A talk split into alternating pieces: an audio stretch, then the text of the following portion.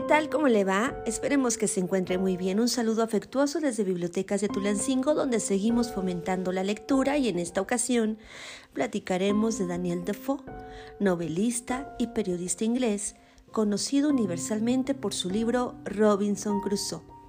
En 1719, este autor publicó su primera obra de ficción, Vida y extraordinarias y portentosas aventuras de Robinson Crusoe de York, esta obra obtuvo una gran popularidad, basada en parte de la historia real de un marino de nombre Alexander Selkirk, que fue abandonado en la isla de Masa Tierra, hoy Juan Fernández, en el Océano Pacífico.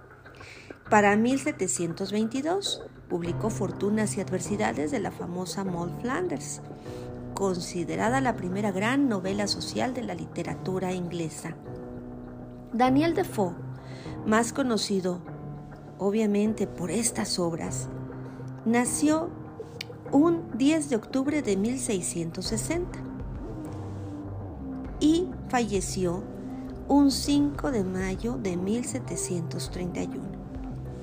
Este gran escritor de aventuras, sin duda alguna, nos lleva cuando lo leemos a conocer la calidad de novelista que era, un género literario que se popularizó en Inglaterra, el género de la novela, por supuesto, de eso estamos hablando, y también recibió el título de, em, pues, importante, un título que lo llevó a ser el padre de todos los novelistas ingleses.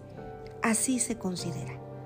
Y también pionero de la prensa económica. Tiene varias obras notables como Robinson Crusoe, Moll Flanders, de la que ya le platicábamos, El diario del año de la peste, y estas son tan solo algunas de las obras que usted puede encontrar en las bibliotecas de Tulancingo.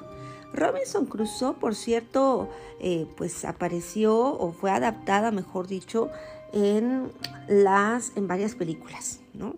Sabemos que se llamaban Las aventuras de Robinson Crusoe, por allá de 1954 empezaron a aparecer y hubo una adaptación, si no mal recordamos, del director Luis Buñuel, que precisamente esa es la que apareció el 30 de junio de 1955 y tuvo premios el premio Ariel a la mejor película y a la mejor dirección, entre otros tantos más que llevaron a Robinson Crusoe del libro a la fama mundial en la televisión y por supuesto antes de la televisión en el séptimo arte, en el cine. Así que, pues bueno, ahí les dejamos estos datos interesantísimos de las aventuras de Robinson Crusoe, de Daniel Defoe, que eh, justamente dejó un gran legado.